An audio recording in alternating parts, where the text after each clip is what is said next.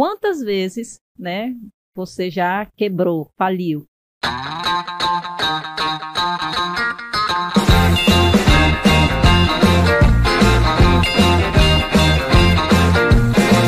Henrique, que as óticas Helena é um sucesso, todo mundo já sabe, né, Túlio? Verdade. É 11 anos no mercado, né, em 2021 as óticas Helena está completando 11 anos. Vão lá seguir o Instagram das óticas Helena Oficial, porque tá rolando interação. Mas, Henrique, é, nessas histórias de sucesso, a gente sempre sabe também que passa por muitos desafios. Né? Os desafios existem. E nos conte, né, para a gente já começar a nossa entrevista de hoje, que promete, né, Túlio? Que a gente está aqui, todo mundo conhecido. Para quem não conhece o seu maravilhoso, meu esposo, da CEO das Óticas Helena. Henrique, conte para nós, quantas vezes, né, você já quebrou, faliu? Primeiro, meu bem, você está muito linda. e assim, né? É, eu para começar, assim, eu não posso falar que eu quebrei porque eu não era rico, né? Então. Rapaz, a Tamara também começou com tudo, né? Ah, é, ela já Pé na direto. parede. Gente, a gente já chegou aqui para causar essa segunda temporada. Vai ser só convidado sem censura. Tem que falar pra gente o que tá de trás dos bastidores, né, não, Túlio? É verdade, ó. E pra quem não conhece, né? Esse aqui é o Henrique da Óticas Helena. Henrique Henrique, Óticas. Óticas. Ai, gente, olha, já aproveitando, siga lá Henrique Óticas. Deixa aí, meu bem, aí teu, É, teu Instagram. eu- o pessoal tá, tá zoando aqui porque eu abri o Instagram e tô falando só sobre ótica. Aí eles estão rindo porque eu coloquei o nome Henrique Óticas. Gente, a gente Aí eu não falei, tá um rindo. dia eu vou ficar famoso, aí eu tô. Eu vou lembrar de quem me zoou. Aí eu vou falar, "Ê, viu, deu certo. Olha, Henrique, eu já te falei que o bullying começa de dentro de casa, né, Túlio? O bullying tem que começar de dentro de casa. Ai, ai. Mas na realidade a gente só pega no pé de quem a gente gosta. E o Henrique é uma pessoa que eu tenho um carinho muito especial. Então, assim, tanto faz se você tiver um, dez ou um milhão de seguidores, vou pegar no seu pé igual, viu? Sempre seremos, seremos fãs. Mas vou né, responder a pergunta, né? Que perguntaram quantas vezes eu quebrei. Não, ah, mas espera, antes de fazer a pergunta, gente, na primeira temporada fizeram até um quiz lá, falaram que eu sou a comilona, né? Todo podcast Henrique tá aqui, ó, fica assistindo lá, falando, meu bem, você só come. Olha, só come, tá comendo toda hora, tá comendo, tá falando do Everson. Gente, eu vou fazer aqui meu pedido, tá? Chique. Olha, agora a gente tem Ah, patrocinador, tá? E no Tô no Lucro, você já conhece, você que é de Marabá, é, é, já conhece o Tô no Lucro? É muito fácil, gente. É um aplicativo, tá aqui restabelecendo conexão. É tudo. Isso é o vai- Wi-Fi está Começando aqui ficar bom, restabelecendo conexão, gente. Bem É. na hora do merchan, mas tudo Mas bem. assim, nós, só de ficar sabendo que o Tono Luke vai mandar um, um papazinho aí já melhorou, hein, tudo. Não, já. gente, já, já- mostrou aqui, ó. Tô no lucro, tem um aplicativo, tem várias opções aqui. A gente já escolheu a nossa, né? Que a gente não é. A gente só foi fitness no dia do, do episódio da Camila, né? É, Certo? eu Depois fiz um disso. compromisso com ela, mas assim, aquele compromisso é todos os dias, menos o dia da gravação.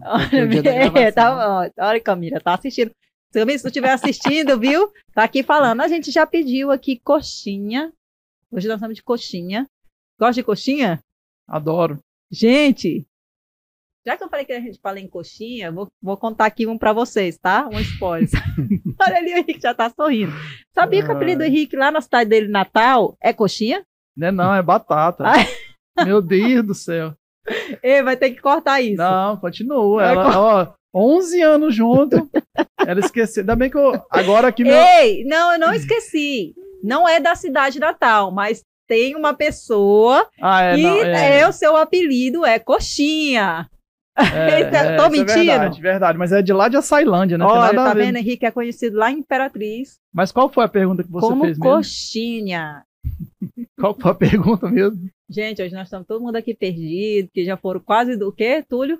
Desde meio-dia que a gente estava esperando É. aqui para gravar. Hoje acontecerão alguuns problemas técnicos, mas isso acontece em todo lugar, viu? Nossa gente? equipe ali do som, ali, ó, tá todo mundo ali, Tiago, Enéas, Enéas já tá triste ali, se entristeceu, já tá ali, né? Deixar nossos agradecimentos, gente, porque não é todo podcast que tem essa equipe, né, não, É Túlio? É verdade. isso aí. Pessoal Mas- aqui, ó. Chega Top. de enrolação. Vamos lá, Vamos Henrique, lá. responda aí a pergunta pra gente. Conta Faça um de novo a pouco aí. pergunta, por favor. Quantas vezes você já faliu nesses 11 anos de Óticas Helena? Quais foram os seus momentos de dificuldade que você enfrentou para chegar até aqui? É isso aí. Primeira dica, né? Quando você estiver nervoso, Pede para a pessoa fazer a pergunta de novo, que dá tempo de você pensar. Mas respondendo a pergunta, é, eu, não, eu não considero que eu quebrei assim, porque eu não, não tinha muito dinheiro, né? Mas enfim, quando eu cheguei aqui em Marabá, eu tinha vindo do exterior, cheguei sem nada de dinheiro. E meu irmão me convidou para abrir duas franquias da Triton. Nós abrimos, só que como a gente pediu um empréstimo, o empréstimo não saiu.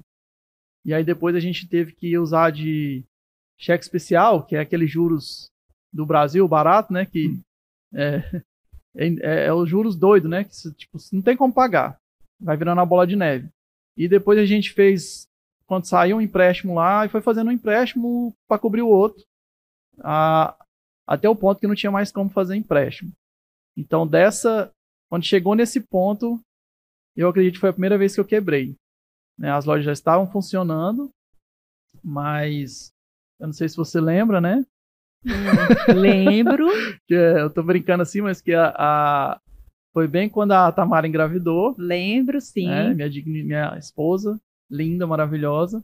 Ela engravidou e, e, e, nessa, bem nessa época eu me vi assim, estava endividado e a gente chegou ao ponto de tinha que fazer alguns exames, não tinha dinheiro e eu, eu Tamara, ó, tem que fazer lá para saber como é que tá o bebê, e eu não tinha nem como falar não, né? Enfim.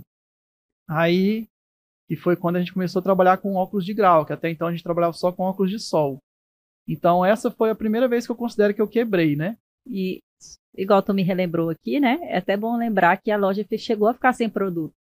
É, é isso mesmo, porque a gente tinha duas lojas, cada loja tinha quatro expositores de óculos de sol. E daí, como a gente estava devendo até a, a Triton, eles travaram, falaram, não tem como mandar mais produtos. Então, nós chegamos a ficar com dois expositores. Aí aquela pressão, a gente era eu mais dois vendedores na loja. E eles, não, cadê os produtos? Eu, não, é porque nós estamos passando um período difícil, mas vai dar certo, calma, não sei o quê. Foi quando eu fui trabalhar em outra empresa para poder pagar as despesas de casa. É, era uma empresa que vendia casas, é, chamava Omex, né? Vendia casa popular.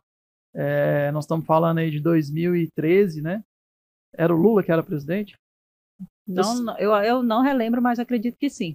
É, enfim, aí eu sei que tinha aquelas casas populares e, e era para vender isso. E eu trabalhei lá um tempo. Foi quando a gente sobreviveu, porque nas premiações eu ganhava televisão, ganhava supermercado. Nós ganhamos vários prêmios, assim, de... Eu era gerente dos vendedores e coordenava uma equipe lá de umas 20 pessoas, corretores de imóveis. Ao mesmo tempo, a loja funcionando. Então, eu trabalhava basicamente de 6 horas da manhã até quase meia-noite. Para poder é, aguentar as despesas da loja, né? Porque a loja tava, já estava endividada, não tinha dinheiro, já tinha acabado o produto. E... Eu lembro da Tamara, uma noite virou para mim, era, sei lá, 10 horas da noite. Além de eu chegar do trabalho, eu pegava uma lista dos corretores lá que era para vender casa e ligava um por um. Eram 20.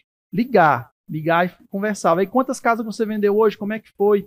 Amanhã nós vamos não sei o quê, porque no outro dia de manhã eu tinha uma ligação com um cara lá de São Paulo, que ele era sete e meia da manhã, que eu tinha que passar todo o relatório e já no dia começava a vender mais. Era bem é uma pressão forte. E a Tamara um dia falou para mim assim: Meu Deus, mas você não tem tempo para sua família. Gente, isso é mentira, viu? Sempre foi muito compreensiva, tá bom, Túlio? Isso, aí, isso é mentira, não, mas, mas, houve um dia que aconteceu isso assim, apesar de todos os dias ela entender, mas porque realmente estava demais. Eu estava trabalhando gente, tanto é que não tinha tempo de dar atenção. E ela, um dia, ela falou, falou assim, meu Deus, tá demais, né? E até os, os vendedores lá, os corretores, ficava assim, meu Deus, é 10 horas, você ligando pra gente uma hora dessa. E corretor não é assim, né? Que, tipo, tem que bater ponto, que ele tem o tempo dele. Só uhum. que a pressão nessa empresa era muito forte. Mas foi bom, porque lá eu aprendi muita coisa nessa empresa. E o dinheiro que eu ganhei lá deu para segurar um período para a gente conseguir pagar algumas despesas, pelo menos para comprar produto. Aí foi quando eu peguei mais ou menos uns 3 mil reais que tinha e falei, eu vou arriscar, eu tomei a decisão. Ou eu fechava as lojas, ou eu seguia para outro ramo que estava provavelmente para esse ramo de ser corretor de imóveis. Aí, aquele, aquele momento assim de segundos que você decide sua vida, é, eu decidi pegar esses 3 mil reais e ir para São Paulo, para tentar achar um fornecedor de óculos. E aí, é, cheguei lá, bati na porta de vários lugares e consegui. Né? Mesmo pouco dinheiro, comprei um pouco de óculos, que eu falo que é armação, não óculos de sol, né? E daí começou a, a vender óculos de grau, e aí sim as coisas foram melhorando, assim. Eu até falei isso ontem, demorou sete anos para eu pagar todos os empréstimos.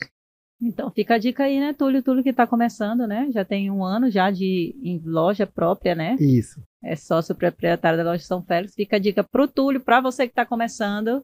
Foram sete anos, isso que a Óticas Helena tem, 11, 11 anos. anos. Fez 11 anos esse ano, né? Então, foram sete anos aí pagando. Sete anos. Sete anos, assim, a gente pensa, né? Tipo, tudo que eu passei, é, às vezes até emociona um pouco, porque foi muita luta, né? Agora que falando assim, a gente começa a pensar, a lembrar e, e porque teve momentos que eu pensei em desistir, né? A, a, mas enfim, graças a Deus deu tudo certo até agora, né? E eu tive minha esposa aqui que sempre esteve do meu lado. Aí que eu acho que a gente tem que dar valor, porque ela teve comigo nos momentos ruins, nos mais ou menos, nos bons, nos ruins de novo. Então, muito obrigado, pessoal, assim, né, para todos. Muitas vezes a gente escuta também as histórias né, de grandes empresários que passaram por dificuldade e aí a gente fica assim, meu Deus, essa pessoa passou por isso. E hoje eu tenho certeza, né, que o Henrique aqui na cidade de Marabá e região, ele é bem visto como um grande empresário. E eu acredito que poucas pessoas conhecem essa história dele, entendeu? Poucas pessoas sabem, tipo assim, as dificuldades que a gente, que a gente já passou, né? Então, é. Fica aí um, um, pedaço da história da Ótica Helena. E assim, como é que fica sete anos endividado, né? Não é, é, é falando assim, parece que o cara nunca. É porque assim, é, tinha muita dívida no começo. Um exemplo, a, a, as duas lojas, na época, vendia 24 mil, as duas. 12 mil para cada loja. E eu cheguei a dever 10 mil por mês, né, de, de empréstimo, essas coisas. Então, assim, a conta não fechava. Eu tive que trabalhar para os outros. E aí eu consegui. Engraçado, né? Que a vida, ela. Relembrando aqui. Lá vendendo essas casas, voltando assim naquele momento de decisão, eu tava para desistir. Aí eu fui atender, eu não atendi, eu era gerente, eu só coordenava os, os quem tava vendendo lá, os corretores. Mas esse dia eu fui atender uma cliente lá. E é, coincidiu que ela era gerente do Bradesco. Então, quer dizer, né? Acho que Deus queria que eu. Aí eu conversando, né? Lá tinha a, essa empresa, ela fazia um método SPIN, que é você perguntar tudo para a pessoa. Então você começa desde bom dia, tudo, tal, e vai perguntando quantos filhos, quantos, você sabe tudo da, pessoa. É um método que você fica sabendo tudo para saber qual a casa que é melhor para essa pessoa. E essa gerente, assim, ela ficou tão satisfeita comigo que aí eu falei, olha, tô com as lojas também e não consigo empréstimo mais nenhum lugar, porque meu nome tá assim, assim, assado. E ela, não, passa lá hoje à tarde que eu vou tentar fazer um empréstimo para você. Ela emprestou 40 mil. Os outros bancos não me emprestavam, porque o meu nome não estava. Não sei como que ela conseguiu, ela emprestou 40 mil. Desses 40 mil, depois que eu tinha ido em São Paulo, que eu comprei a primeira mercadoria, aí pronto. Aí eu, desses 40 mil, eu paguei um pouco de dívida Quer dizer, já fiz, estava devendo, fiz outro empréstimo, né? Para poder consertar. O empresário é meio doido, né? Ele tá lascado e ele vai lá e tenta mais um pouco. e eu fiz isso. Aí depois desses 40 mil, ficou lá, tipo, uma, um valor alto, mas aí começou a entrar o dinheiro porque eu comecei a trabalhar. Então, é, tipo assim, foi indo dois anos devendo, aí eu pegava e redi, é, como é que fala? É, renegociava. Renegociava. Pronto. E isso ao mesmo tempo porque o, o, o, acho que todo empresário vai saber o que eu falo, o que eu tô falando. O que, que você faz? Você está lá devendo, mas você quer comprar mais produtos, você quer abrir mais uma loja, e é uma doideira. Então, eu, no meio disso tudo, eu arrisquei abrir a loja lá de Tucuruí. Não sei se você lembra, né? E nisso, a... já tinha se tornado a Óticas Helena, né? Só para quem está é. escutando a gente, e assim, para quem não conhece ainda bem a história, conta para a gente brevemente como é que foi até a abertura da primeira loja, que foi, era a franquia Triton, até as óticas Helena. Os ah. perrengues você já sabe, né? é. né? Ele já contou aqui os perrengues. foi foi um, um, período de transição, porque, como tinha duas lojas, todo mundo conhecia como Triton. Né? Beleza. Então, quando eu quis trabalhar com óculos de grau, a Triton não trabalhava com óculos de grau. E eu não poderia colocar o produto óculos de grau, né, dentro das lojas, porque era meio que franquia, era licencia, licenciamento. Licenciamento. É, eu tinha, eu tinha licença de trabalhar com a marca. Uhum. Né? Então, mas tinha um contrato com regras claras lá que eu não poderia pôr outro produto na loja. Mas o, o que, que aconteceu? Ah, algumas óticas aqui da cidade, duas especificamente, e um, um grande. O Megazan, né? Que aqui o povo conhece, uma, uma loja grande, departamento. Eles estavam vendendo os óculos da Triton. E no contrato não poderia vender. Outra pessoa vendeu óculos aqui. Não fosse a gente. E eu peguei esses dois, peguei, comprei dois óculos, né? E aí eu fui lá em São Paulo conversar com o dono da Triton. Cheguei lá, né? Hoje o falecido seu Miguel, que é o faleceu, o dono da Triton. Falei assim, seu Miguel, é o seguinte. Cheguei com a sacolinha lá, falei, ó, tá aqui, eu comprei esses dois óculos, tá acontecendo isso e isso, isso. Eu vim cá só falar pro senhor que a partir de hoje eu tô vendendo outra marca dentro da loja. Tá bom? Porque tá acontecendo isso e eu tenho que sobreviver, eu tenho uma filha pequena, e então não tá sendo justo. Aí, rapaz, ele chamou gerente, chamou não sei quem, foi uma confusão nessa empresa. E aí me deram uma satisfação, que foi, sei lá, que podia ter pegado produto em outro lugar e colocado lá, enfim. Falei, ó, eu não sei o que aconteceu. Eu só tô te falando que vocês quebraram o contrato comigo e eu também vou precisar me virar. Aí nisso saí de lá e ele falou, não, tudo bem, meu filho. Tipo assim, a multa era 100 mil reais se eu colocasse produto. Quebrasse o contrato. Quebrasse né? contrato. E eu morria de medo disso. Eu já tô endividado. Se eu for pegar uma multa de 100 mil, eu tô... Mas tinha medo mesmo. Aí eu conversei com um amigo meu, que é tem, o Zé Benedito, ele é mais de idade. Até uma dica, né? É bom os empresários pedirem conselho para as pessoas que têm mais conhecimento. Levei o contrato para ele, não, esse contrato é muito leonino. Sabe nem o que, que, é isso, né? Sabe o que, que, é isso tudo? Sabe o que, que é? Não sei, mas agora a gente vai explicar para a gente que está aqui nos, nos, assistindo e nos, vendo, e nos ouvindo. Explica aí. É, o, que contrato, é, é contrato leonino. contrato leonino é, por exemplo, nós dois fazemos um contrato, só que eu faço um contrato muito bom para mim e te coloco para assinar assim, igual um contrato de banco. Você vai lá, não lê nada, e aí depois tem um monte de cláusula lá falando que você tem que cumprir isso e aquilo. É um contrato que dá muito poder para um e o outro quase não lê o contrato. É mais ou menos isso, que eu não sou do direito. Né? Mas era um contrato que eu poderia brigar na justiça porque tinha, tinha chance de, de, dar, de dar bom, né? Aí, resumindo, eu peguei, voltei para a cidade, para Marabá. E falei, ah, agora eu vou vender o óculos de grau tranquilo. Daí comecei a vender. E aí foi o processo de transição que eu falei, ó, vou inventar uma marca, né? Aí a minha mãe chama Maria Helena. E aí a gente tinha uma filha que tinha. Helena. Que tava na barriga, tinha nascido, não lembro. Já tinha nascido. Tinha nascido. E aí eu peguei e falei, qual o nome que eu coloco na ótica? Aí ficou, ficou, falei, ah, vai ser ótica Helena. Na época eu tinha muito medo, porque a gente não sabe. É igual vocês estão aí falando do Henrique Óticas, né? eu abri um Instagram que é estranho, vocês acham estranho. Mas na época eu tinha muito medo de dar errado. Então o que, que eu fiz? É, eu coloquei assim: Triton e Óticas Helena. Juntos para te atender melhor.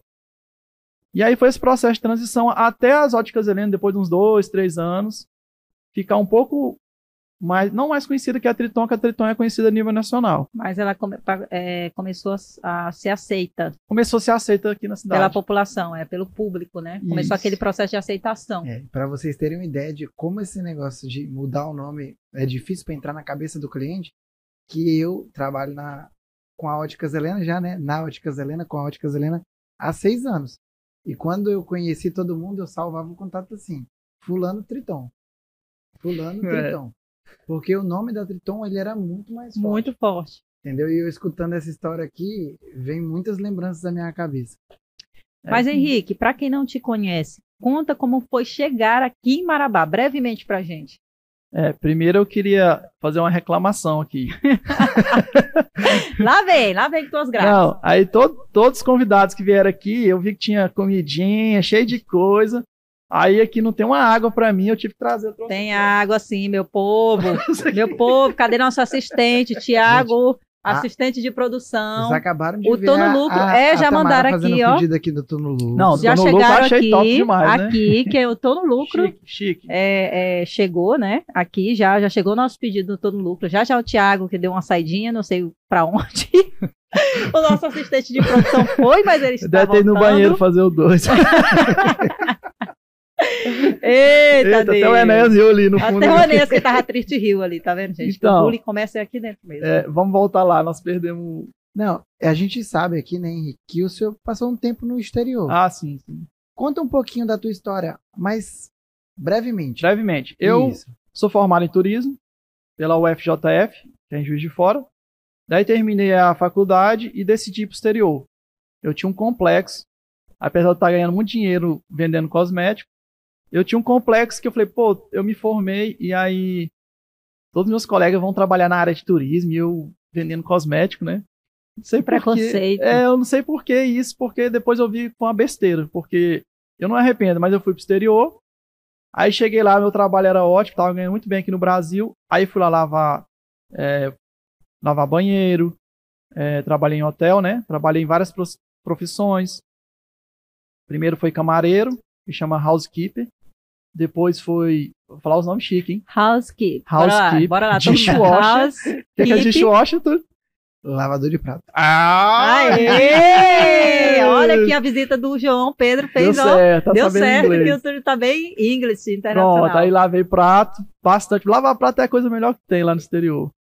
Por quê? Quando você tá lá, é, arrumando o quarto, não tem comida, né?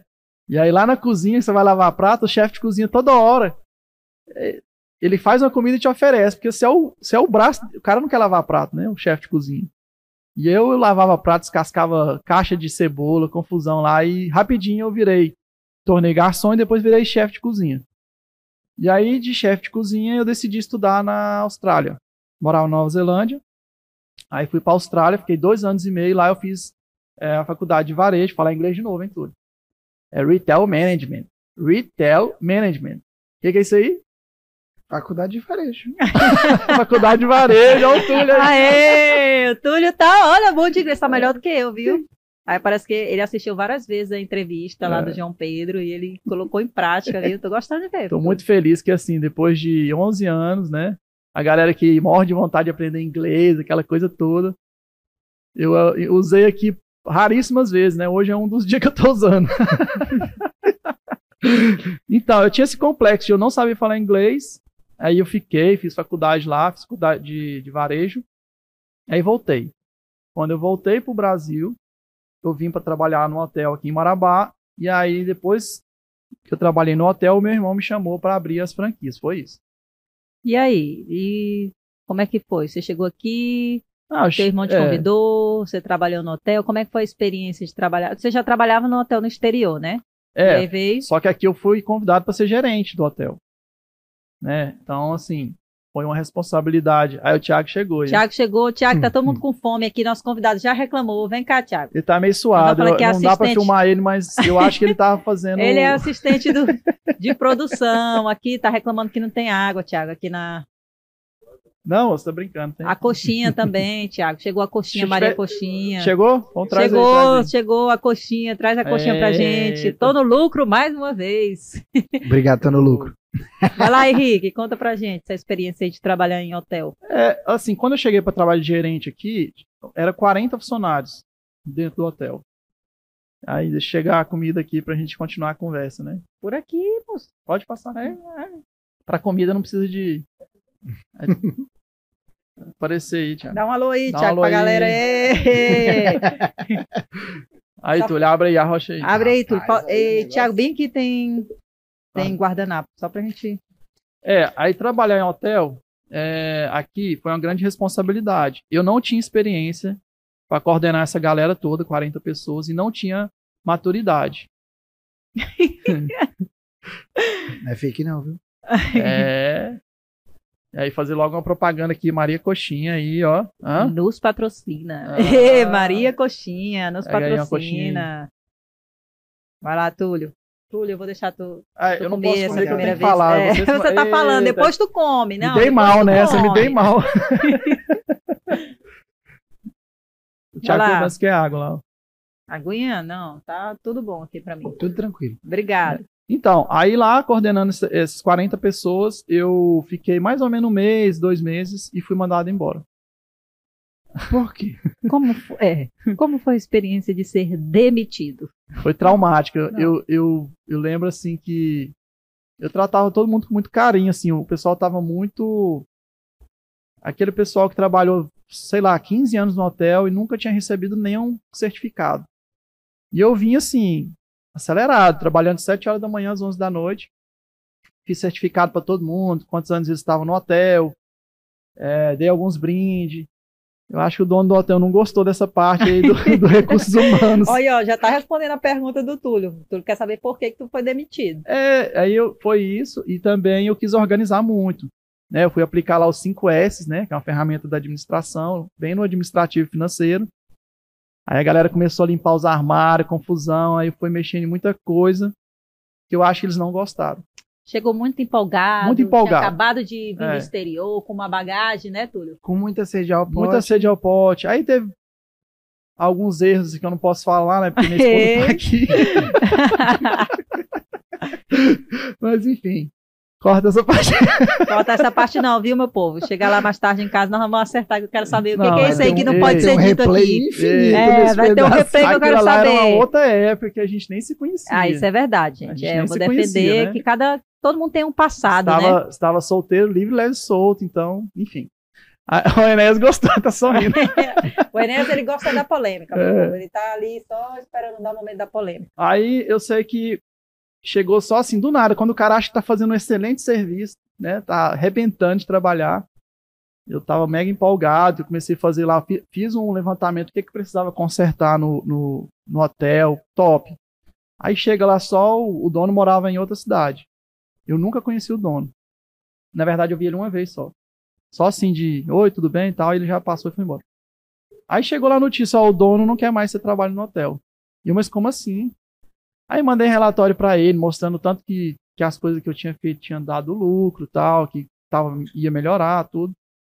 Chorei. Aí eu fiz uma reunião lá com uns 10 funcionários. Os funcionários choraram junto comigo, assim. Apesar de um mês e meio, a gente se apegou lá porque eu fiz umas coisas bacanas pra eles, enfim. Aí disso, o, aquele amigo meu, Zé Benedito, me chamou para prestar consultoria no, no hotel dele. E aí eu fui, né, até agradecer aqui, porque acho que ele ficou foi com dó de mim, entendeu? E eu peguei e falei assim, ó, eu não volto para minha cidade dessa forma. Eu tava com vergonha de voltar, é, lá, né, tipo na minha casa da minha mãe, falar, mãe, eu voltei aqui, agora eu vou morar aqui, é, não deu certo lá, eu, eu fiquei com vergonha. Então, assim, minha mãe perguntava, e aí, meu filho, tá tudo bem? Tá, tá tudo bem aqui, entendeu? Eu andava a pé, é, assim, Marabá é uma cidade que é difícil de andar a pé, então, mas eu andava um tanto a pé, pegava muito mototáxi. Tem até uma história que um dia eu falei pro mototáxi, não, deixa eu dirigindo aí, moço. Conta pra gente essa história, Ele deixou, ele deixou, ele chegou lá no hotel, eu tinha que ir prestar consultoria em outro lugar e tava com pressa. E aí ele, falei, não, deixa eu ir dirigindo. E não, mas não pode. Eu falei, não, moço, é porque eu sempre quis dirigir, eu queria era rápido, sabe? Sempre quis ir pilotar É, a moto. E a ponte ali tava bem parada. E eu tinha, fui aqueles motoqueiros doidos. e cheguei no horário certo. E ele é. Aí eu andava todo social, né? Aí, ele, dá Ele pro é bom o-. O doutor aí sabe pilotar, né? aí, beleza. Então, assim, eu morava numa kitnet, era só um, era um- uma caminha lá e um, um frigobar pequeno. Eu pregava um monte de coisa na parede, assim. é, o que, que eu queria ser, entendeu? Aí lá tinha um carro chique, tinha uma casa chique. Aí um dia foi uns amigos meus lá e falou assim: esse cara é doido. Esse cara não bate bem, não. O pessoal do coach chama isso aí de mural dos sonhos. É, mas na época não, não- eu pus lá porque eu, é o meu sonho. Queria uma motivação. Sei lá. Eu botei lá só pra tampar um buraco que tinha assim na parede. Também, né? A parede era tão feinha. Mas foi isso. Henrique, é, muitas pessoas têm um sonho de morar fora, né? A gente vê a galera aí querendo ir para os States, né? Que não gosta do Brasil, ou até gosta, mas pensa, né? Que é, tem um sonho de morar fora porque acredita que vai ter uma oportunidade melhor, uma, uma vida melhor, né? É, você acha que da experiência que você passou fora, você acha que o tempo que você viveu fora ajudou é, você, a chegar até onde as óticas Helena é hoje, teve algum diferencial, impactou de alguma forma direta no crescimento da ótica? Sim. Respondendo diretamente, o que mais impactou, como eu trabalhei em vários locais, com várias pessoas diferentes de todo mundo, eu, eu senti na pele qual o sofrimento da pessoa que está ali trabalhando. É, fui humilhado, né? Eu fui. Teve alguns episódios que me discriminaram porque eu era brasileiro. É, teve outro episódio já na faculdade. A menina me chamou de zero, né? Então falou: You are zero! Zero fuck South America. É, não posso falar o palavrão que ela falou, né? Mas assim, isso é um zero da América Latina. Isso aí, assim. Tava então você eu, sofreu xenofobia. É, sei lá o que, que é isso. É, Mas graças a Deus, assim. É, eu levo isso muito de boa, assim, quando eu morava lá. Até eu falo pra galera hoje, tem muita gente que eu acho que, assim, que tem que. É, não pode sofrer com certo tipo de coisa. Na época, eu fiquei chateado? Fiquei. Só que assim, a minha criação, na minha rua lá, do jeito que a minha mãe me criou, todo mundo chamava, um, chamavam, um era o Zaroi, o outro era o, o Piche, né? Que é o, o, outro lá era. Não sei nem se. Eu vou ser cancelado falar isso aqui, mas na época era assim que a gente era criança. Um tinha apelido de Xerox, o outro tinha apelido de doido, enfim, era. era e, e isso pra gente assim. Eu acho que quando ela me chamou daqui lá, pra mim era mais um coleguinha meu querendo me encher o saco, assim, vamos falar assim. Eu sabia que eu não. Eu, eu sou feliz de ser brasileiro, adoro meu país. Sempre no exterior ouvi muito brasileiro reclamando. Ah, o Brasil isso, o Brasil aquilo. Sim, nós temos um monte de problemas, mas eu amo o Brasil.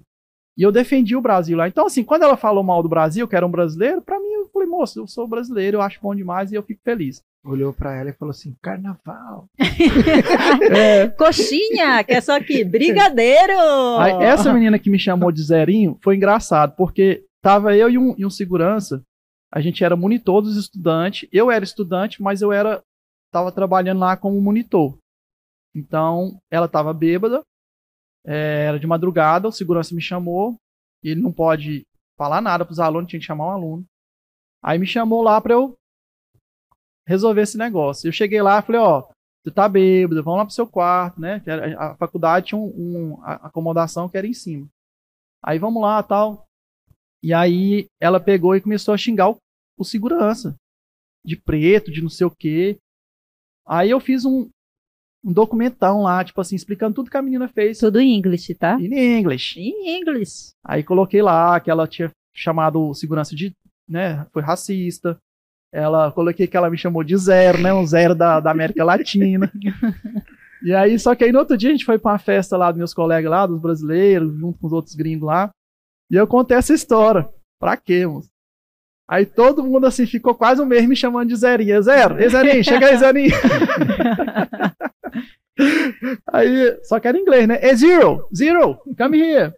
Aí, enfim, teve isso daí, mas aí como eu levava na zoação, não pegou o apelido, né? Até mandar um. Se algum amigo meu aí do exterior estiver vendo, um abraço aí. Então, assim, você acha que essas experiências pessoais que você passou é, está do outro lado, né? A gente sabe que tem muita gente que realmente vai aí pro para fora e acha que ah, é fácil, não é fácil, é. mas a pessoa tem que ralar muito. O Henrique aí já falou que ralava o prato, já foi humilhado, então você acredita que essas experiências impactaram de forma positiva? É, eu me perdi, na, eu me empolguei tanto em contar a história que eu não acabei de concluir. É, o que mais ajudou é aquilo ali, tipo, eu, sabe, eu sei quando o que, que o funcionário sente. Está trabalhando tantas horas. Eu sei quem é que enrola. Que eu, foi, foram cinco anos, né? Então, assim, eu aprendi muita malandragem, assim, de, de no horário lá, por exemplo, eu cheguei a trabalhar 16 a 18 horas por dia. Né? Então, tinha dia que eu dormia 4 horas por dia. Trabalhei muito. Eu vi gente roubando. Eu vi gente matando serviço. Eu vi colega fazendo um monte de coisa, assim. E também vi aquela galera que trabalhava duro. Eu vi quem é que crescia na, nas organizações, quem é que enrolava, quem é que fazia as coisas certas. E no final eu entendi, ó, esse cara aqui é o que tá fazendo, é o que tá dando certo. Até o, o Sérgio, que é o que me colocou como chefe de cozinha, se você falar assim, hey, como que você virou chefe de cozinha no exterior tão rápido? era assim, ó, eu lavava prato, aí tinha lá, tipo, o lavador de prato normal, ele acabava de lavar o prato meio-dia. Eu acabava, um exemplo do café da manhã, isso, né? Eu acabava, tipo, 10 mil, 11 horas, eu já tinha terminado tudo. Chegava lá no chefe de cozinha e falava, o que, que tem pra fazer aí? Aí ele, ó, tem aqui uma caixa de cebola, você quer descascar? Eu falei, descasco. Aí acabava, e aí, o que mais tem pra fazer? E assim, tipo, fazendo mais do que me pedia, rapidinho eu virei chefe de cozinha. Então, aí, isso tudo me deu, assim, muita maturidade é, é, para saber lidar com os funcionários do dia a dia. Isso ajudou muito. Pergunte aí, Túlio, que eu tô de boca cheia. é, tá, tá ruim que só eu não posso comer. Não, mas agora você vai comer enquanto o Túlio vai fazer uma perguntinha. Vai, Túlio, faz uma pergunta aí que eu vou comer uma coxinha. Não, eu fico aqui escutando o que ele tá falando, né? E fico pensando por tudo que ele passou e mesmo assim ele sempre se manteve focado, né? Em desenvolver, em crescer. E hoje a Óticas é uma empresa muito grande. Qual que é o maior desafio que você sente hoje, Henrique, aqui dentro da Óticas Helena? Ó, oh, isso aqui é bem importante que eu tô fazendo, viu, galera? Falo brincando, mas assim, tem duas pessoas trabalhando aqui com a gente. O servir é muito importante. Todo mundo quer ser servido poucos querem servir. Guardanapo aqui, ó. Então, Passei pra galera aí tudo. É... Vamos pôr em prática aqui. É isso aí. Vamos ser, Pode deixar a coxinha aí, galera, pra vocês, vocês trabalharam muito mesmo As pessoas que crescem na vida mais rápido é aquelas que servem as outras pessoas. Olha aí, fica a dica. Ah, repete aí tudo essa pergunta. Qual que é o maior desafio que você sente hoje dentro das suas empresas? Olha, é... todo dia é um desafio, tudo. Todo dia. Hoje, é os, os desafios são o quê? Manter uma, uma. Hoje nós somos mais de 20 lojas. É, são mais de 80 colaboradores. Então, manter essa estrutura é difícil. É um desafio enorme hoje em dia. E eu acredito que é, um, um, empresário que tenha mil funcionários, também acho que o trabalho de manter e ainda continuar crescendo é a, é a maior dificuldade. Mas hoje, especificamente 2021, dezembro, a maior dificuldade que está sendo é a negociação de aluguel dos pontos. Nós estamos passando por esse momento bem difícil que é, assim teve um dono de ponto que quis mais que dobrar o aluguel. Praticamente o cara fala assim, ei, sai daí porque eu vou colocar outro no seu lugar e não tem conversa. Então hoje está sendo acho que assim, essa semana especificamente, né, já recebi aí alguns, algumas ligações e as pessoas acham assim também. Que aí é o lado bom e o lado ruim de você ter mais lojas, né? Eu escuto muito assim: "Ah, mas você tá ganhando muito dinheiro porque você tem 20 lojas, você tem não sei o que, você tem isso, tem aquilo". Só que não é bem assim. Porque você tem que manter tudo e, se, e quando você é pequeno, né, que você tem só uma loja, é, a pessoa cobra ali, tipo, um exemplo, um aluguel que custa 4 mil. Ela, ah, vou aumentar aqui para 4.200. Agora, porque tu tem mais loja, a pessoa quer passar para 6 mil. E é. é. bom a gente falar que nem sempre tipo, tem loja que no que um mês ela não se paga, né? Tem ponto e de devolve venda. a coxinha aí, galera. Tem Ficou ali, moço, o negócio né? parou ali, não voltou mais. Tá Ei, pode, pode, servir aqui de volta. Pode servir de volta, tá? É, tem que servir. É, tem assim, né? Tem meses que são ruins, tem às vezes uma loja que segura a outra, né? Túlio aí que também agora tem um próprio negócio dele sabe disso. E aí tem meses, né? Em que acontece alguma coisa, ah, o telhado, vai ter que arrumar o telhado, ah, né, acontece alguma coisa ali, vai ter que fazer uma manutenção, tem despesas, né, que às vezes não é esperada, e às vezes o mês não foi muito bem, então nem sempre, né. É. Quantas lojas a rede da Óticas Helena tem hoje? Então, tem mais de 20 lojas, e são lojas e quiosques, então eu gosto de falar mais de 20, porque tá quase chegando em 30. Olha aí, mais de 20, porque fazer 21 aqui tá... É, não, não, tá mais de. É, se fosse assim, só 20. Mas eu vou falar, né? Que são. Fala aí, meu bem, quantos são? São 27 pontos de vendas. 27 e aí eu posso dar um spoiler? Não, vou deixar você dar um spoiler. É, eu não gosto de falar 27, porque tem algumas lojas, assim, é igual os amigos meus falam, né? É, tem amigo meu que tem uma loja grande que vale por minhas 27 lojas. Então se fala 27, parece, meu Deus do céu. Tá Mas não é bem rico. assim, né? Então, assim, são 27 lojas. Tem lojas bem pequenas, que tipo só tem um funcionário. Tem lojas maiores, mas são essa quantidade de lojas, né? Então, eu, eu agradeço a Deus por a gente ter chegado até aqui, em que Ele nos mantém. E quais são os planos para esse ano de 2022? Teremos. É, 2022. Chegaremos a 30 lojas? É, nós chegaremos a 30 lojas com certeza, se Deus permitir. Já tem aí planos para a gente abrir em duas cidades aqui perto, é, que são. Pode falar ou não? É você que sabe, quer dar um spoiler? então vamos, fica, ei, fica aí até o final. Só no final. Que nós vamos falar qual, quais as lojas nós vamos abrir, quais cidades, né? E, e aí... ó, eu vou lançar um desafio aqui. Você que está assistindo, tá? É, se ficar até o final, o Henrique vai falar o nome das duas cidades. Vai lá no nosso direct do Instagram tá? Falar o nome das duas cidades que você vai estar tá concorrendo a um Pix de 50 reais. Aê! Patrocinado pelas Óticas Helena, Henrique Óticas. Tava nem sabendo disso, mas tá bom.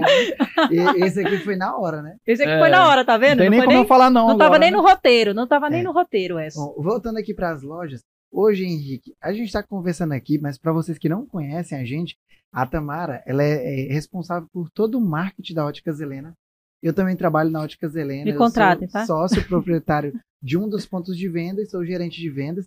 E aqui na nossa frente aqui está o, o poderoso Henrique CEO. Óticas. CEO.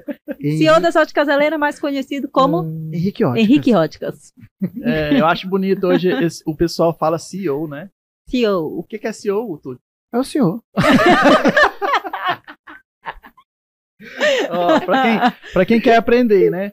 Chef Executive Officer. Ah, em inglês, em inglês. Ah, é, é, é, mais ou menos isso mesmo. É porque, assim, nome próprio em inglês ou em português é sempre a mesma coisa. Então, não, Office, não, office é inglês. Mas, mas, o CEO é uma sigla inglesa, né? É, C é o chefe, né? Que é, é, o C de chefe. É, o O de chefe. Agora já até me perdi. Assim, olha, se perdeu, tá vendo? CEO, né? É, chefe executivo officer, que é o Ed pois executivo. É, mas você quer em inglês, em inglês. Tá, tá em inglês, executivo officer. Não, mas o chefe.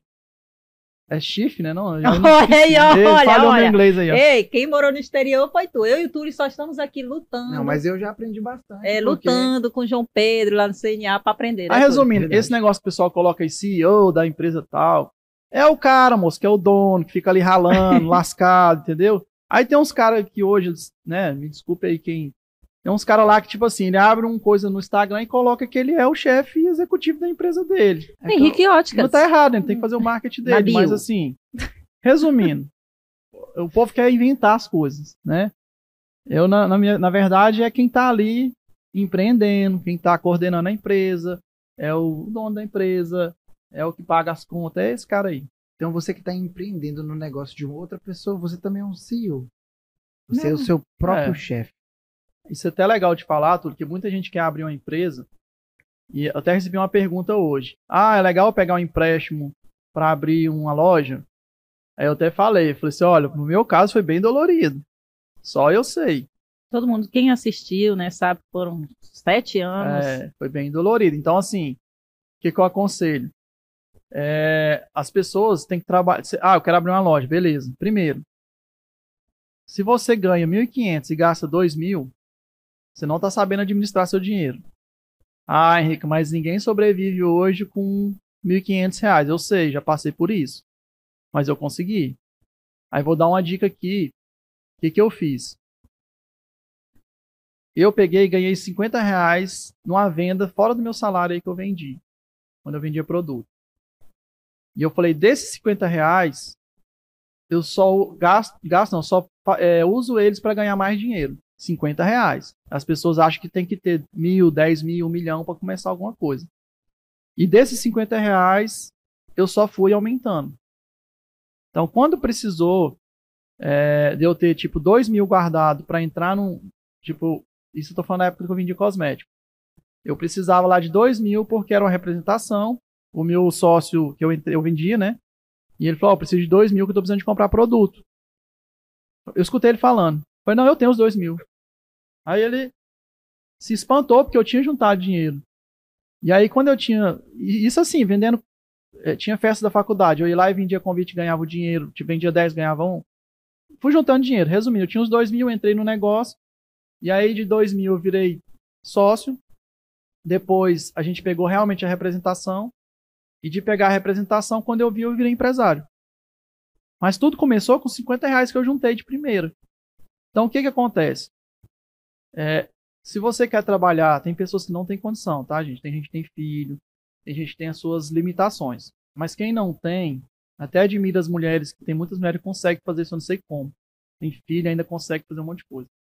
Mas quem, quem, tipo assim, a pessoa quer empreender, quer abrir uma loja. Aí ela acorda 8, 7 horas, vai trabalhar, volta 6 horas e não faz mais nada. Não estuda, não tem oportunidade de trabalhar em outro lugar e não trabalha. Aí não vai, entendeu? Então, assim, se você quer realmente é, virar o jogo e querer algo mais, quer abrir uma loja, não tem que pensar em se endividar, de fazer um empréstimo e achar que o empréstimo vai dar certo. Tem que aprender a trabalhar mais. Então fica a dica aí, né? Henrique, nesses 11 anos de óticas Helena, conte-nos um fato inusitado, um fato engraçado. Ah, teve vários aí, né, Túlio? Escolha um aí pra gente, pra compartilhar com o pessoal. Teve um caso lá que, que acharam que a gente era policial, lembra, Túlio? Ei, tem até, tem até um bordão pra isso aí, que é o pura bucha. Pura bucha? Pura bucha também apareceu na, na história dessas aí, mas conta essa história aí que o pessoal pensou que a gente era policial. É, Conte aí pra nós. Essa... Pra, pra, não demorar muito essa história, a gente tinha que colocar um quiosque no shopping de Marabá, e esse quiosque tava vindo de Imperatriz, que o marceneiro fez lá. E aí nós contratamos dois, três pessoas para ajudar a gente a carregar os móveis. Tem um amigo nosso, um amigão aí, né? Falou, não, conheço duas pessoas aí para ajudar. Aí a gente combinou lá, acho que era 100 reais para cada um. E o caminhão nunca chegava.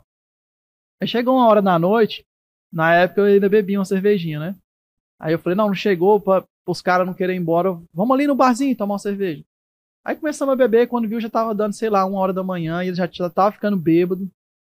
E eu falei, tá ficando feio o negócio, bora lá pra ver se o... Vamos lá ver se o caminhão chegou, né? Aí voltamos pra frente do shopping, e aí deu na cabeça dos caras lá, desses dois, que eu e o Túlio era policial. Eita Deus. Aí ele falou comigo, é, Túlio? É, vocês são X9 da polícia, tá fazendo uma casinha pra gente. Vocês são policial, policial disfarçado. Olha aí, olha aí, todo certinho aí, não sei o quê. Aí eu falei pro Túlio, Túlio, tá estranho, esses, onde nós vamos se meter? Esses caras fazem coisa errada, daqui a pouco a polícia chega aqui e vai pegar a gente. Aí, resumindo. Aí eu, o caminhão ficou, é, parece que ficou preso no, no, tinha alguma coisa errada. Barreira. Uma barreira lá, o caminhoneiro tinha que pagar uma multa. E aí a gente só ficou sabendo disso, assim, duas, três horas da manhã. E aí, assim, quando começou a dar esse, esse coisa, eu dispensei os rapazes. Falei, não, vocês podem ir embora, porque o caminhão não vai vir. Eles foram embora com medo da gente ser polícia. Foi uma das histórias que... X9. X9. Olha aí, olha, olha, já ia se meter numa boca. Lembra de outro aí, tudo? Eita. Não, tem um aí que a gente estava em uma outra cidade. No tempo a gente ainda tava pensando em montar a loja lá. E aí, ah, nós estava lá e trabalhamos, trabalhamos bastante um dia inteiro. Aí uma das minhas falou assim: ah, deixa a gente em casa porque tá tarde e tal. Aí, vamos, nós te deixa. aí a outra menina que trabalhava lá falou assim: ó, leva não, que é pura bucha. Aí, eu, pura bucha. aí vocês imaginam que você andar numa cidade que você não conhece é difícil. Agora você pensa sair de um ponto da cidade para ir lá para o outro ponto mais extremo. Tipo assim, eram uns 10, 15 quilômetros. 10, 15 quilômetros. Isso de, madrugada, nas ruas muito doidas, e o Túlio. Aí eu já tinha prometido de levar, né, Túlio? Eita Deus. Aí depois a gente voltou falando assim: quando acontecer alguma coisa, você já sabe, Henrique, o que é pura bucha. Aí o Túlio falou: pura bucha. O Túlio falou que você estava em outra cidade. É, conta aí para o pessoal quando é que você decidiu investir né, em outras cidades que não é. você foi Marabá. Foi a primeira foi em Tucuruí. E foi um péssimo negócio que eu fiz. Péssimo e depois se tornou bom. Péssimo porque é, eu não tinha estrutura ainda para abrir outra loja em outra cidade. E aí, quando eu fui abrir, não tinha pessoa para ficar lá direito, não sabia treinar as pessoas direito. E a gente abriu na cara e na coragem e não tava dando lucro. Então, assim, eu me endividei mais um pouco mais da época, né? E aí a gente levou também um quiosque pra Tucuruí. Ah, essa história é bacana também, vou contar aqui. E aí, Ness, tá beleza aí, tá? é, é o seguinte. De Tucuruí, o quiosque a gente montou um quiosque e a loja. E esse quiosque não deu certo do Curuí. Tá vendo, gente? Ele não deu certo. Tudo que a gente fez, tentou, tentou, era dentro do shopping lá e não deu certo. Aí eu falei, ah, tem que tirar de lá, né? Aí, coincidência da vida, alguém falou, ó, lá em Imperatriz, eles estão aceitando quiosque, tá bem em conta lá. Eu, opa. Aí liguei lá, ela falou assim, não, você pode vir, você pode colocar o quiosque, você vai pagar só no outro mês. Coisa difícil, tipo assim, eles pedem fiador, pedem um monte de coisa para shopping, pedem calção. Eu sei que eu entrei sem nada, porque eles estavam realmente querendo colocar pessoas. Hoje não, não tem como colocar lá Imperatriz. Imperial Shop, tá? Na Mas maioria aí, dos shoppings do Brasil é assim, né? É. Mas aí aconteceu isso, eu. Opa, então vamos colocar lá, né? Aí fui lá em Tucuruí, conversei com o pessoal do shopping, eu vou tirar o quiosque, arrumei um, um frete. Só que eu só tinha o dinheiro para pagar o frete e contratei duas pessoas para me ajudar a descarregar o caminhão lá em Imperatriz. Aí fui para Imperatriz, uma até agradecer aqui a Elida, que trabalhou com a gente. Hoje ela é, como que é o nome da empresa dela? Cerimonialista, Elas Cerimonial. Ela Cerimonial. Essa Elida me ajudou tanto, porque ela tinha um parente lá. Olha pra você ver como é que são as coisas. Aí ela pegou, ficou na casa dos parentes dela para não pagar o hotel, porque ela foi para lá porque não tinha funcionário para abrir o quiosque. Aí ela levou mais uma menina daqui, nossa, uma, uma funcionária. Ela fez um negócio como se ela fosse minha irmã lá, resumindo. Aí levou a amiga dela para ficar na casa dos parentes. Chegou lá, tipo assim, eu o que aconteceu? Como eu só tinha dinheiro para pagar o caminhão e o, os dois caras que iam me ajudar a descarregar, não tinha dinheiro pra, nem para dormir no hotel. Aí fui, cheguei lá, é, os caras que tinham combinado comigo furaram. E o caminhão chegou e tinha que descarregar o cara. Não, tem que, o, o caminhoneiro tem que voltar. E não, me ajuda a descarregar. Ele, não, não tem como. O combinado foi só. E eu não posso, não, porque minha problema na coluna e tal. E eu, rapaz. Aí, outro agradecimento, o Maurício, que trabalha no Shopping Imperatriz. Ele, ele era segurança, acabou o expediente dele. Ah, rapaz, se quiser, vai nós dois aqui. Falei, ó, eu tinha um dinheiro para pagar os caras, eu te dou o dinheiro. Aí pronto, começamos a descarregar. Só eu e ele, que era para tipo três, quatro pessoas. Conseguimos.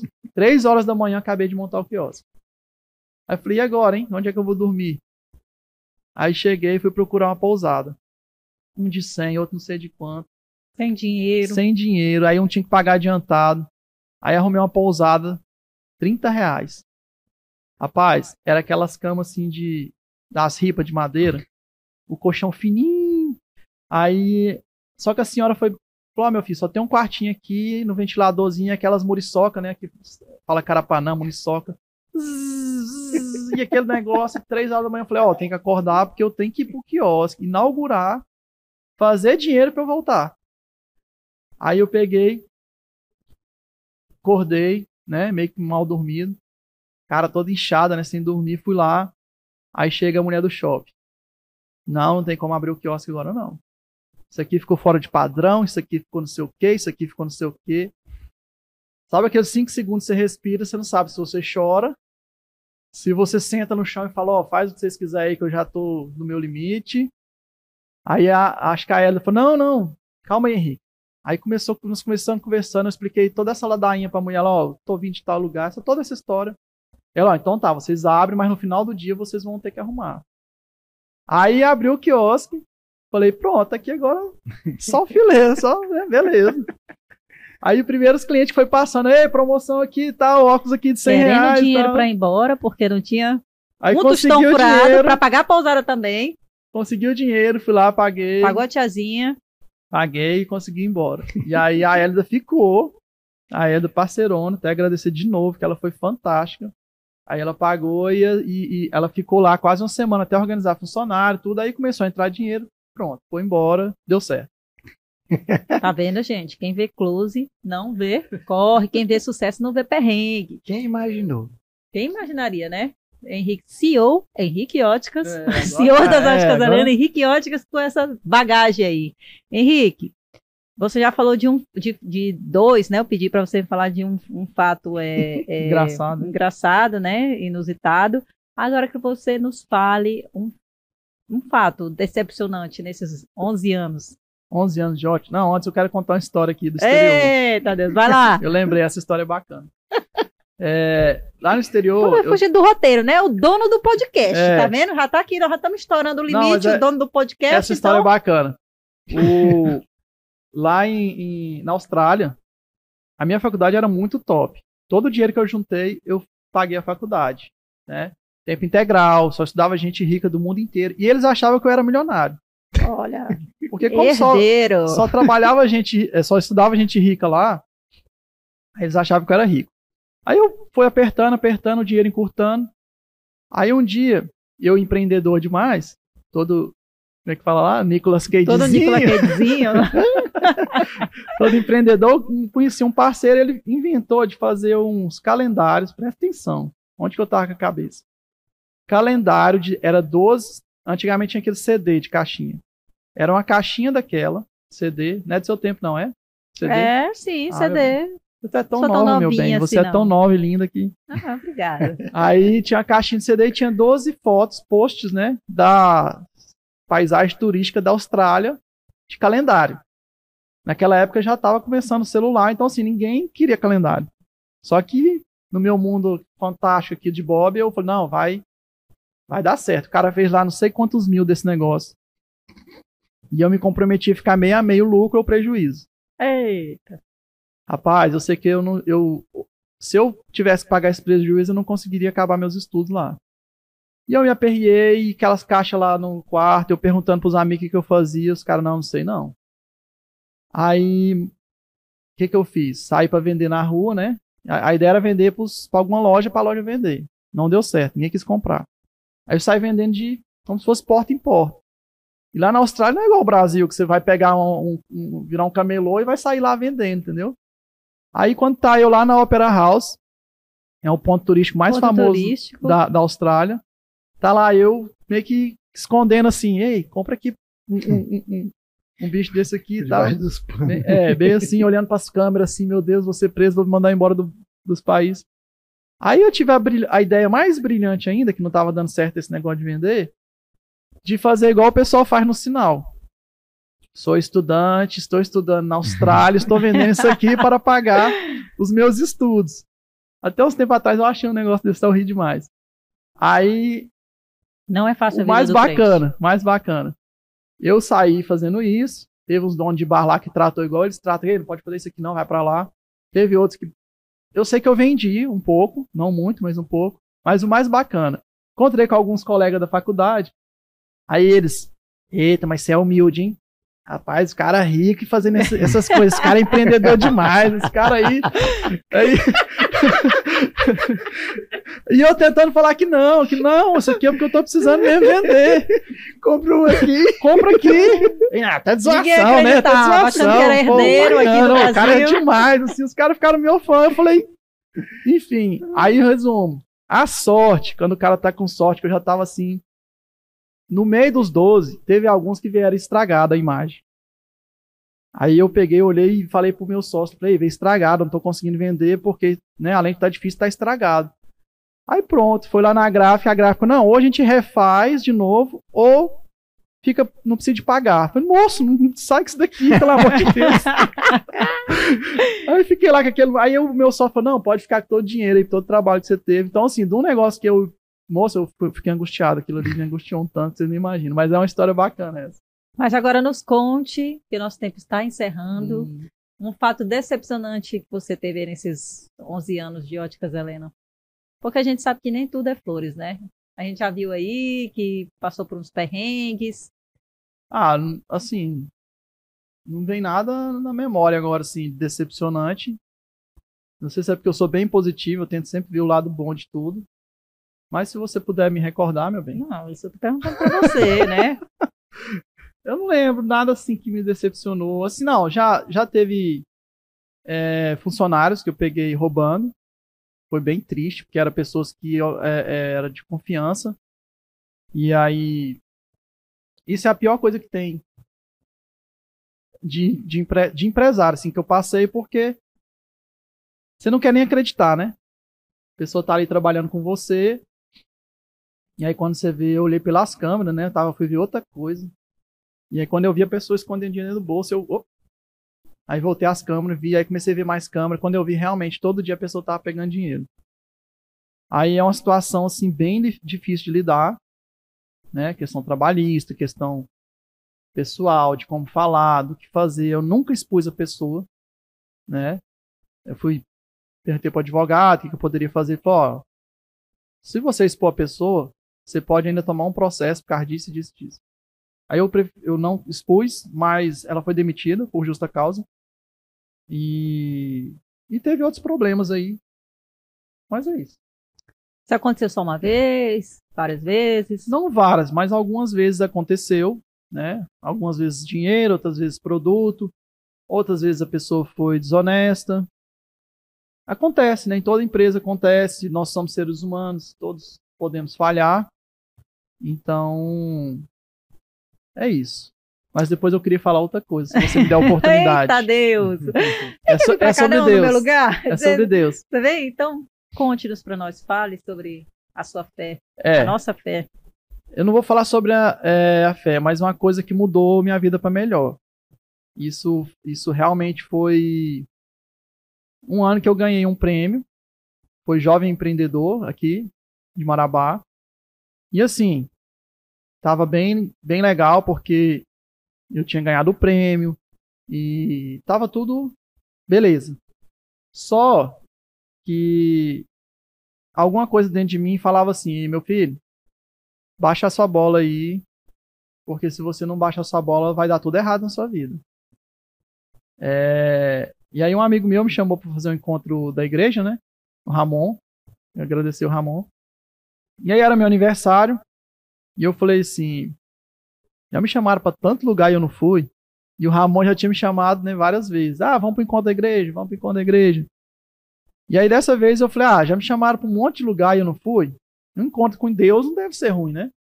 Então acho que eu vou dar uma oportunidade para mim poder, para eu poder é, conhecer, né? Eu já acreditava em Deus, mas a, a, quando a gente começa, por exemplo, nesse tempo eu estava acabando de pagar meus empréstimos, estava acabando de sair das dívidas. Então, quando você começa a ter condições de comprar alguma coisa, né? Porque você acabei de, agora, agora eu acabei de endividar, vou comprar alguma coisa, você quer um carro melhor, você quer isso, quer aquilo.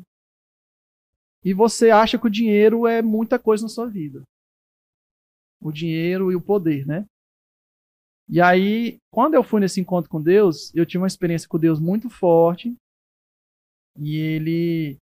É, primeiro a Tamara foi para a igreja, ficou lá, e eu lembro das minhas filhas falar assim: pai, vamos para a igreja com a gente. E eu, não, filho, agora não, hoje não. e aí a Tamara nunca chegou para mim e falou assim: Ei, vamos pra igreja comigo. Mas ela sempre demonstrava assim, né? Pelo exemplo, o negócio estava melhorando para ela. Mas ela me respeitava e eu respeitava ela, que eu também sempre eu apoiava, não, vai pra igreja e tal. Mas eu mesmo achava assim, não, eu. Eu de boa, Agora né? não. Agora não, tal. Mas resumindo, foi isso. Eu tive esse, essa experiência bem forte com Deus. E nesse momento, Deus me mostrou é, que aquilo ali que eu estava vivendo, que eu estava achando, né, que eu estava começando a achar que eu era alguém, ele me mostrou que o melhor que tem é você primeiro querer estar né, com, com Deus, né? Tem, a, a, tem aquela passagem da Bíblia, né? Que fala buscar no reino de Deus e o resto será acrescentado, acho que em Mateus, né? Mateus alguma coisa, não lembro. Mas foi isso. Então, momento devocional. É, eu eu eu hoje eu, eu, eu vivo isso. Eu várias coisas que assim eu poderia me estressar muito.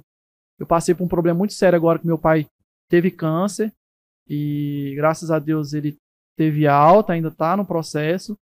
Mas chega um momento que você coloca tudo na mão de Deus. E isso para mim eu tenho certeza que foi o que me mantém até agora, porque se eu não tivesse feito isso, o poder e o dinheiro ia subir a minha cabeça.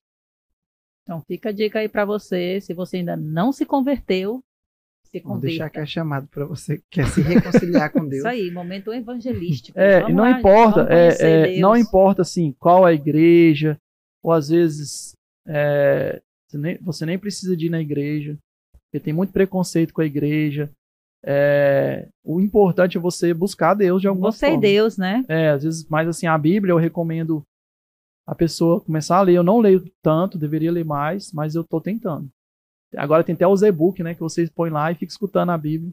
Verdade. Comece pelo livro de Provérbios, que você vai gostar. Comece pelo livro de Provérbios. É. Todo Provérbios dia um tapa Sal- na cara diferente, mas provérbios, todo dia Salomão foi o homem mais rico do, do mundo. mais sábio. Inclusive o Tiago Negro, lá do Primo Rico, né? Ele fez um episódio só sobre o rei Salomão, que é sobre provérbios.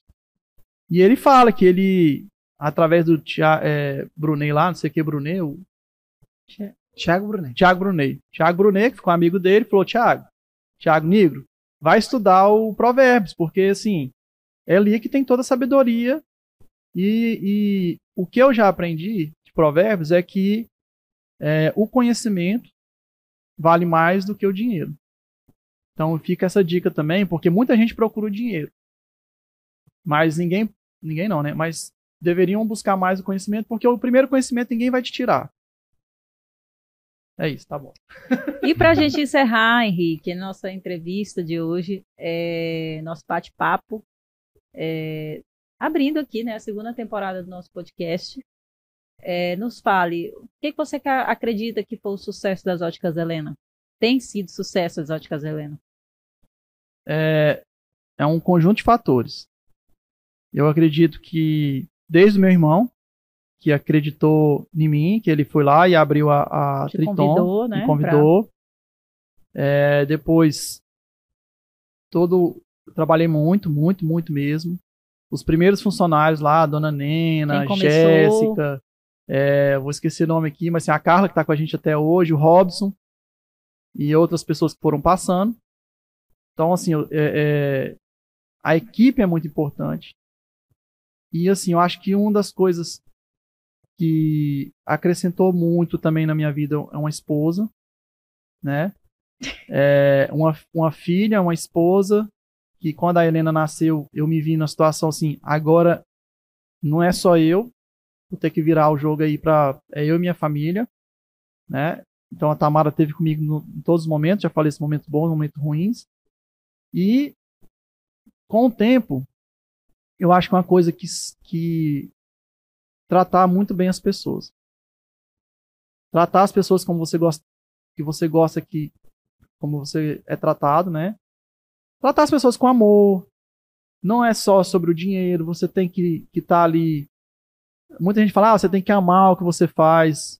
Mas assim, na verdade, eu, meu caso foi eu, eu corri atrás de ganhar o dinheiro porque eu não tinha condição e eu queria ter as coisas, mas eu sempre prezei por quem tá ali comigo, tentar assim, tá junto assim, não ter diferença. Então, assim, essa questão de de você desde o flanelinha, quem limpa o chão, todo mundo é igual. Deus deu uma missão para cada um aqui na Terra. Então eu acho que isso foi e é ainda um dos fatores de sucesso, porque eu acredito assim, hoje eu estou dono da empresa. Então eu tenho que fazer minha missão. A Tamara está no marketing. Ela tem que cumprir a missão. O Túlio hoje é meu sócio e trabalha no São Félix, ele tem que cumprir a missão dele lá. O funcionário que está começando hoje, ele vai ter a missão dele. Cada um fazendo a sua missão, os montadores, todos. Então, eu entendo muito bem isso. Então, eu acho que isso é, pode ser, né? Que eu sou, tem muitos experts aí em empresa, empreendedorismo, mas eu acho que as pessoas, né, tratar bem as pessoas foi um fator determinante. Então, gente, é isso. Quer falar alguma coisa, Túlio? Eu fiquei só com uma dúvida aqui. Ah, Depois de tudo isso, a Óticas Helena hoje, ela é uma franquia? tire a dúvida do Túlio. Olha, ela vai se tornar uma franquia, Olha aí, gente. Quer ser um se franqueado? Deus permitir. É, você é prova disso que você começou como vendedor e hoje você é sócio. É, já é um, meio que uma franquia, né? Um projeto piloto. E, de- e deu certo, porque a sua loja, pela sua competência, pelo seu trabalho e da equipe, é sucesso. Graças a Deus. Aê! Mandar um abraço aqui pra equipe. É, Enquanto a gente tá Félix! aqui, enquanto a gente tá aqui, tem uma galera trabalhando, trabalhando. lá na loja, lá fazendo acontecer, viu? Pessoal que trabalha na loja de São Félix e todo mundo que tá nas Nas outras óticas lojas, né? Helena, é. Óticas Helena, que hoje estão trabalhando, fazendo a montagem, Enquanto nós estamos organizando tudo, aqui. enquanto a gente tá aqui, eles estão lá. aproveitar também para falar dos outros sócios que a gente já tem, né? é, o Hugo de Tucuruí, a Carla de Bom Jesus e a outra cidade que vai ser. Tadadadã. Só no final, Pix de 50 reais, E galera. também, Fica até o final. e também tem um- uma nova loja que tem outra pessoa investindo. Tadadadã. Tadadadã. Olha aí, já temos investidores. Temos investidores e aparece, né? pa- Aparece pessoas querendo franquear as óticas Helena. Só que eu tenho muita responsabilidade com o dinheiro dos outros. Porque errar com o meu dinheiro é uma coisa. Agora, com, com o sonho, né? Tipo assim, quem, às vezes a pessoa tem.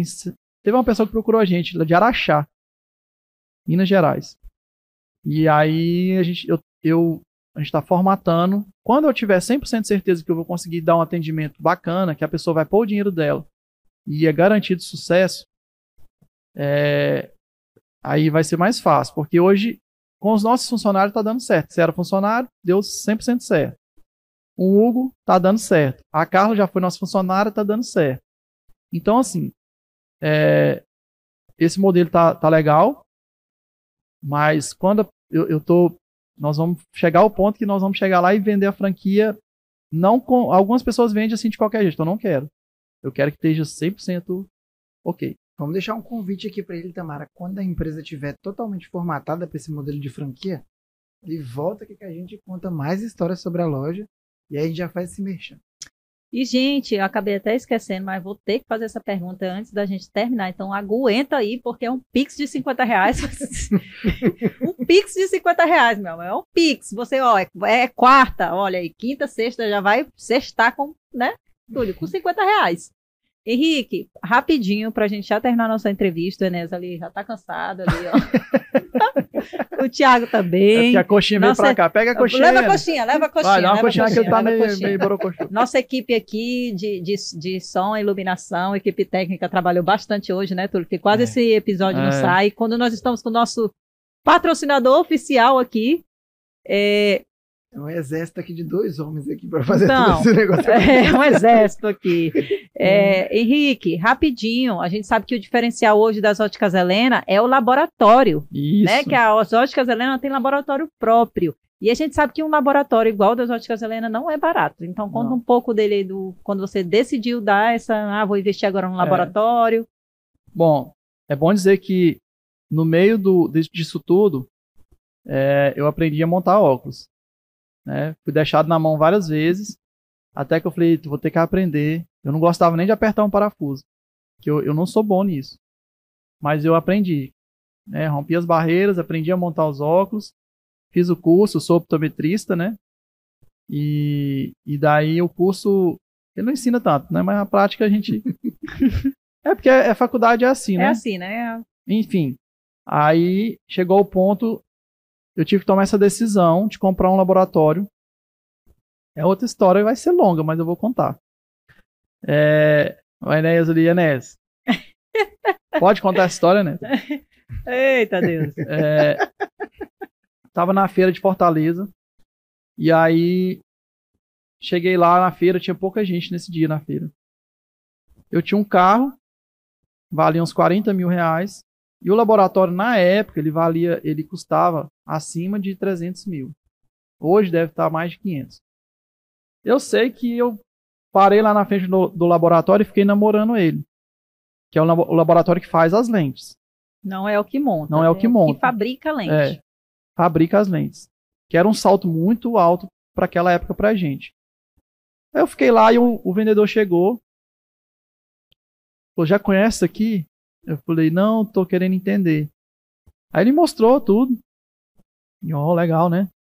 Aí eu não entendi muito bem, porque é meio complicado no começo. Mas ele falou, você não compra um pra você? Eu falei, não, ainda não tem muitas óticas, não dá. Não, mas você começa a vender pra outras óticas, pôs na minha cabeça. E eu voltei pro hotel pensando naquilo. Parei de frente ao mar lá, que era em Fortaleza. Peguei uma caderne- caderneta e comecei a fazer conta. Povo se divertindo lá, no- né, bebendo, e eu com. Aí eu fiquei quase uma hora intertido assim fazendo conta. Quando eu levantei a cabeça, eu olhei umas três pessoas me olhando, eu falei, esse pessoal deve estar achando que eu sou doido. Eu tava lá tão concentrado. E fiz as contas e vi que financeiramente não era viável comprar um laboratório. Mas aí que vem o, o feeling, né? Sabe o que é feeling, Túlio?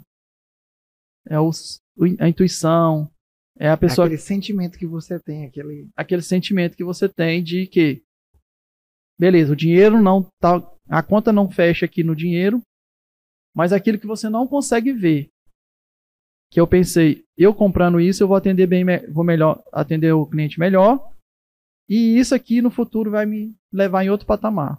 Então, assim, não tinha condições. Eu não queria depender das óticas comprar da gente, porque aqui Marabá já tinha comprava em outros lugares eu sei que a concorrência não ia comprar. Enfim, voltei lá no outro dia e falei, ó, eu tenho um carro de 40 mil reais. Quer dizer, custava 300, eu tinha um carro de 40. E eu não quero financiar, não quero me ficar devendo, não. Aí, não, você dá o carro e o resto eu te faço no cheque de 24 vezes. A hora que ele falou isso, eu tremi todinho, porque eu falei, ixi, já me endividei de novo, e agora como é que vai ser? Eu falei, tá bom então, fechado. Aí preencheu o papel, fechou, fui embora. Eu fiquei três dias pensando nisso que que eu fui fazer? Mas resumindo, aí você sabe a história. Foi em, sucesso. Em pleno dezembro, chega um homem aqui com, com as máquinas, eu dei o cheque, vendi o carro, né? Passei um aperto um pouco sem carro e compramos o laboratório, que foi o que deu um grande salto de atendimento para o cliente. Que foi sucesso e que é o diferencial das óticas é Helena, um, dos, um dos diferenciais. É um dos diferenciais né? hoje. A entrega mais rápida, com qualidade. Deixa eu fazer minha propaganda. É. A diretora de marketing. Diretora agora. de marketing, fazer minha propaganda. Se você quer, né, uma entrega rápida, eficaz, Óticas Helena. Aí até apareceu ali a tela ali. Nossa patrocinadora oficial. E esse, né, foi o nosso primeiro episódio da nossa segunda temporada do nosso podcast. Já ultrapassamos aqui todos os limites de horários, mas claro, né, com o CEO Quero agradecer aqui meu amigo Henrique Óticas. Henrique segue Óticas já segue. A gente até esqueceu de falar, né, sobre esse projeto, mas isso aí já é para quando ele tiver famoso, com um milhão de seguidores. ele vai voltar aqui, né, para contar como é que foi ai, esse, né, esse seu novo projeto, Henrique Óticas. E você que esperou até o final pelo Pix, conte aí, Henrique, para nós quais são as próximas lojas a serem inauguradas? As nossas próximas lojas que vão ser inauguradas vão ser no estado, uma no estado do Pará, que é em Rondon do Pará. Aê, Rondon, estamos chegando! Rondon do Pará, vamos inaugurar provavelmente até fevereiro. Olha aí. E a outra vai ser no estado do Maranhão. Ei, meu Maranhão, Sailândia. Maranhense, viu, gente? Pessoal da Sailândia, viu? Tamo Alô, chegando. Sailândia, estamos chegando. E esses dias eu passei ali por Buriticupu, Santo Inês do Maranhão. É, são cidades assim eu não vou nem fazer muita propaganda, porque senão todo mundo vai pra lá, mas. Eita, mas, aí, mas, pessoal. É, é, são cidades bem boas, cidades boas. Então é isso, gente. Muito obrigada, Henrique Rocha, CEO das Óticas Helena. Obrigado, Valeu, meu, parceiro bem. Túlio. Até daqui a pouco lá em casa. Até daqui a pouco. Sai daqui, a gente já vai pra é, casa. Já se encontra né? de novo, se né? Se encontra de novo. e aí, vamos dar uma namoradinha hoje? Olha, gente, gostou, olha lá, então agora começou Gente, corta, viu? Corta. Vocês estão vendo que o negócio que tá bagunçado. Meu eu Deus tenho, do céu. o cara tem que garantir, né? Depois é, fazer um compromisso público. Compromisso público aqui, moça. Eu posso cobrar depois. Gente, ele está conseguindo me constranger. É. Então Gente, é esse isso. Esse foi o nosso podcast, tudo junto e misturado. E até? Até a próxima quarta-feira. Aê! Isso aí, pessoal. Valeu. tchau. tchau.